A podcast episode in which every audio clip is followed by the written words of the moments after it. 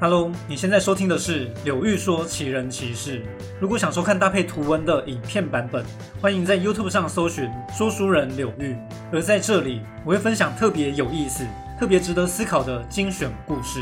原出处就是我的影片或我的直播精华。提醒一下，本集为直播精华，讲话的语速可能会比较快。那么，我们就进入主题吧。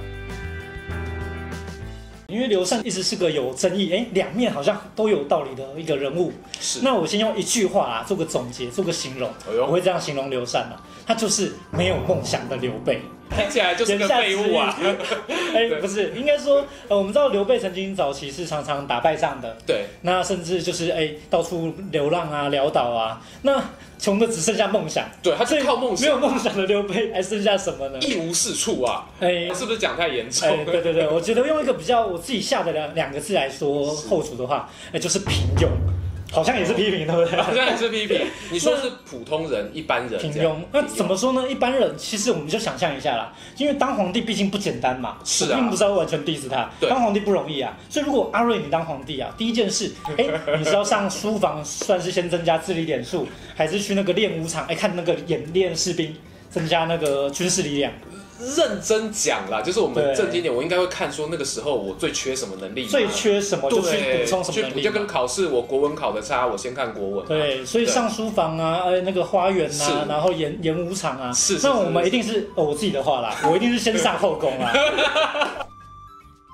没有啊，其实我们普通人正常普通人的想法大概都是这样。那阿斗就符合我们一般大众的形象啦。哦他开始哎、年纪增长以后，主政了以后， 第一件事也没有第一件事，他就认为说，哎、我要开后宫，正要开后宫啊。我觉得你挖一个洞给我跳，讲的好像我这个人是个什么 衣冠禽兽、哎人面兽这是心。你说的，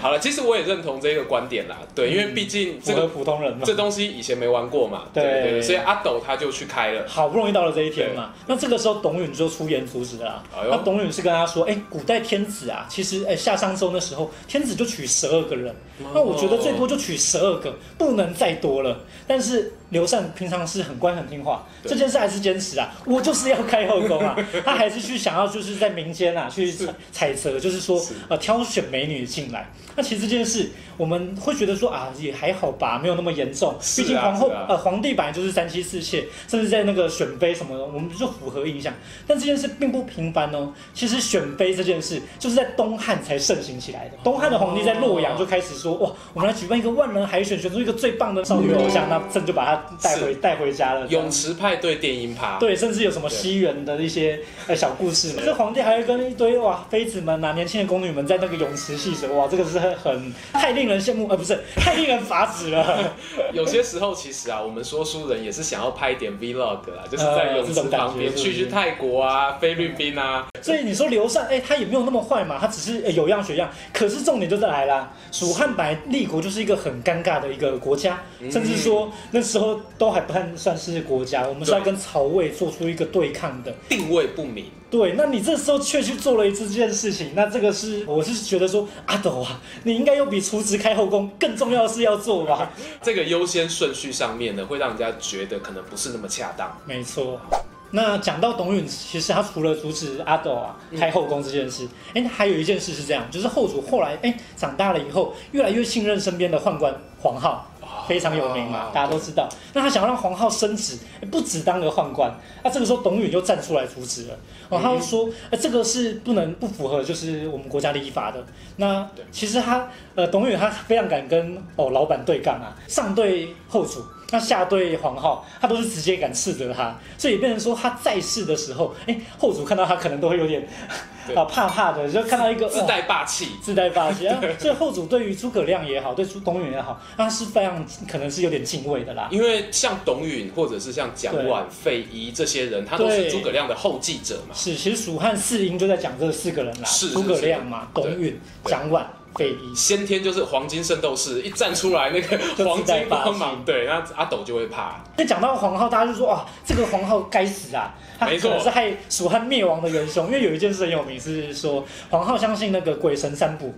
那在那哦对个算命灭蜀之战啊，魏国就是大军要兵临城下的时候，是哎是黄皓算了一卦，这个跟后主说不用怕，我算到了那个哦，敌军不会过来。太义军好绝了，对不会来的太好了。那阿斗相信，哎呀，很开心啊，闭上了眼睛以。上也是谁知道，哎，眼睛一睁开以后，哇，敌军杀到眼前来 了。那这件事就把呃后主跟皇后都讲的好像非常愚蠢啦、对那即使你今天都知道我的立场是不能给给予肯定，嗯可是我会觉得说这件事就黑的有一点点多了，哦因为说对皇后毕竟就只是一个小小的宦官。没错。那蜀汉到了那个时候，其实无论如何灭亡是不可避免的事情了。嗯，到了那一刻，其实呃那些事情都没有那么重要。可能在那之前啊，皇后平常就喜欢用一些卜卦，然后后主也相信这些事是存在的。但你说他是亡国的主因，那就太超过了啦。它其实只是压垮骆驼的最后一根稻草。没错，，对，但你没有看骆驼之前背上已经背着一堆杠铃了。是后主到了董允过世几年后，他开始追怨他。明明董允做了很多对国家有用的建议，那后主就觉得说董允都是阻碍我的人啊。但我觉得陈琦才是真正对我好的人，我本来会成功的，都是被对拖累了。都是被你那个叔叔伯伯一直在那边碎念呐、啊，我就觉得很烦啊！终于有人现在知道我的实力了， 是那其实这看起来就是真的有点让人无言，因为我们知道一件事，就是《出师表》里面这段话完全就是有写到啊：“亲贤臣，怨小人，此先汉所以兴隆也；亲小人，怨贤臣，此后汉所以倾颓也。”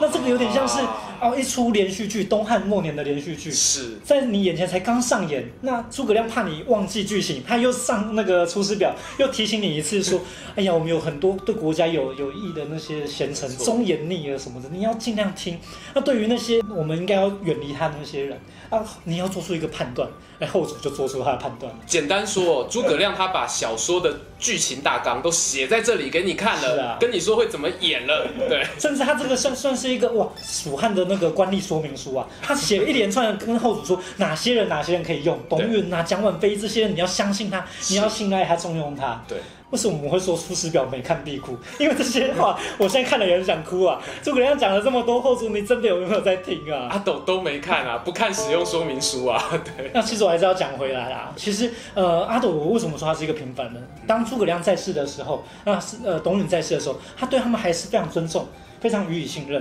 可是，就是后来慢慢用一个常用的话来讲，我们阿斗本来是很 乖的，一定是被人家带坏的啦，一定是那些人在带坏我们阿自斗己。家的小孩总是最乖的。可是啊，我相信哦，很多人其实心里有些疑问，他觉得说，嗯，这样讲起来好像跟我平常看到别人的说法不一样。嗯其实有常见的两种说法。好，第一个看法很常听到哦，他们会说，像阿斗他继承他老爸刘备的这个公司之后啊，对，其实虽然刚继承公司有他的这个诸葛丞相帮他管理国事，对，可是其实后来诸葛亮他过劳死嘛， 然后他他死掉之后，阿斗哦，他接班自己有大权之后嗯，他还继续让蜀汉维持了将近三十哦年。蜀汉还是撑了很久。对，蜀汉是撑了很久。那这个说法就认为说，哎，阿斗你没有功劳也有苦劳，怎么会只是个平凡人呢？是，那这边其实还是要说一下啦。我认为阿斗是一个善良的哦，不只是平凡啦，他还是有一些人格特质，像是包括刘备是仁厚的，嗯，这一点我觉得其实哎后主身上是看得见哦。可是我们只要想到，如果说善良那平凡的一个人，我就想到一个经典的卡通人物大雄。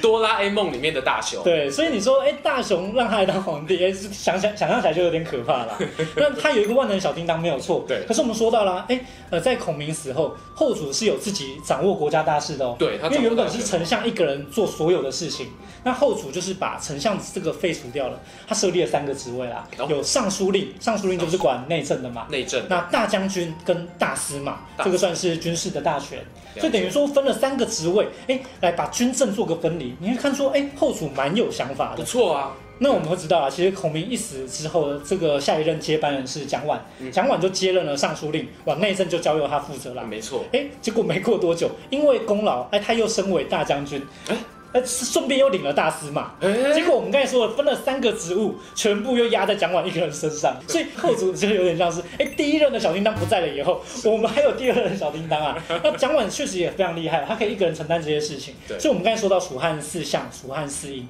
蒋琬其实在各个记载中，我们对他评价真的是非常非常高的，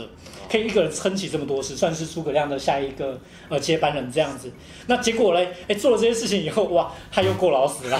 蜀汉真的是专门在压榨有员工哎、小叮当不是人当的，所以真的第二任这个接班人就过劳死了。啊，再来怎么办呢？其实还有第三任啊，费伊就成为第三任接班人。嗯，。那费伊一样啊，他兼领尚书令兼大将军。我们发现你分了半天那些职位，全部好像都是在一个人身上啊 是，所以是，是如果你要是硬要说的话，到底是呃蜀汉撑了这么久，到底是刘禅的功劳呢，还是说是小蒋叮当的琬啊功劳费祎啊这些人的功劳？这个就不好说了啦。我觉得都有功劳 啦，第二个问题，我觉得哎、搞不好可以还我们阿斗刘禅一个一个清公道白，是不是？还他一个清白哦好。这个就要说一下，因为啊，有些人会说阿斗刘禅，他其实是仅次于齐桓公的哦。哦，这个有听过哦吗，有听过可刺其环嘛？这对，件可事嗯治齐桓。可是为什么会这么讲呢？是因为说，你看你刚刚讲到蜀汉四英，对，好，那阿斗他能够去任用这些人，哎、其实也是一个本事啦。是很了不起对的啊，因事、为真正的哎昏君是不会用这种人才。没。错，没错，没错。对那我们这样子，难道阿斗不应该评价再高一点吗？对，我觉得其实这个也算是呃，因为现在又有一些翻案啦，那常常就会讲说，哇，齐桓公哎，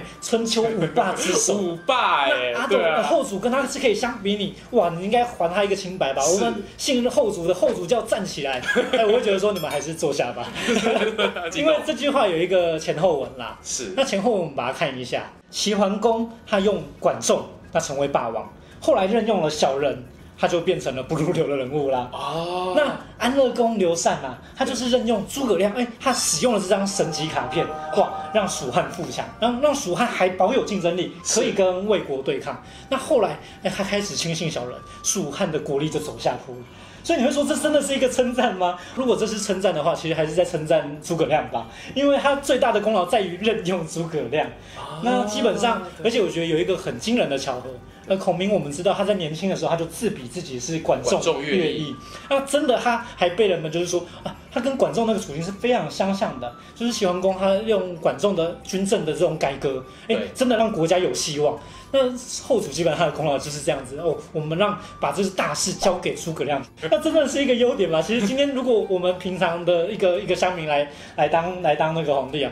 对我看到诸葛亮我也是要用这张卡片啊，这张卡金光闪闪的 那啊、这传说卡我当然是非用不可啊，对对所以我觉得这点其实是没有必要大做文章。当然，我还是认同这件事，就是主要这件事说后主他是有呃一个包括他的那个心地是善良的，是那他是肯好好用这些呃贤人的臣子，对这个当然都是他的优点没有错。可是你不能用这个去无限脑补说哇他就是一个呃呃一切都在他算计之中，包括最后的投降啊，好像全都是哦在我的掌控内，我觉得这个就有点夸张了啦。这个就是火凤上身呃了。哎哎哎哎，我讲了我讲了，所以，我们最后其实那个刘禅的故事讲到尾声，还是要讲一则经典故事啊。在那个我们知道他投降以后，是人家问他说：“哎、你想不想念你们蜀国啊？”啊他说一个经典名言嘛：“对此间乐，不思蜀啊。”嗯那所以这句话也被人家解读成说是非常有智慧的。其实对我会说，这个呃还是可以同意他有一个小聪明。对那这个小聪明，你要说他是一个多么大的智慧，那就不好不好这么这么解释啦。因为我会觉得说，其实呃刘备有没有把一些基因在刘禅身上，其实真的看到了，包括我们刚才说到他的一些心地啊，善良，对，那还有我们知道刘备有一个很厉害的地方，就是他当初可以周旋在各个豺狼虎豹之间呐、啊他到处投降却都不会出事。这个跟刘禅，哎、他后来就有学到他父亲这个演技，这这个演技是一定要学嗯的啊，就是哎、问你快不快乐，快乐啊，这边很好啊，这个真的算是一个很大的智慧嘛。其实这个小聪明啊，但是这整个东西，其实回过头来，我们要评价他，我还是会回到那句话啦，他就是一个没有梦想的刘备，但是他其他刘备优点，他其实还是拥有的。那而且说真的，人一定要有梦想，要去奋斗，粉身碎骨嘛，那都未必啊。所以其实我到了现在也是慢慢可以认同说刘禅这整个人物。啊。像他爸爸就很努力啊，要对啊开疆拓土嘛，对不对？所以我最后做个总结的话，你会觉得，呃，其实后主他大概心中有一个座右铭是长这个样子、啊，心理哦 OS，对对，努力不一定会成功，不努力一定很很轻轻松松。啊。哎呀，呃，这座右铭，座右铭，我觉哦大家得你说看了刘备跟诸葛亮，哇，这么辛劳，这么为了理想打拼，是嗯、好像也是就是没有成功。到头一场空。不一定会成功，但是不努力一定轻 松的。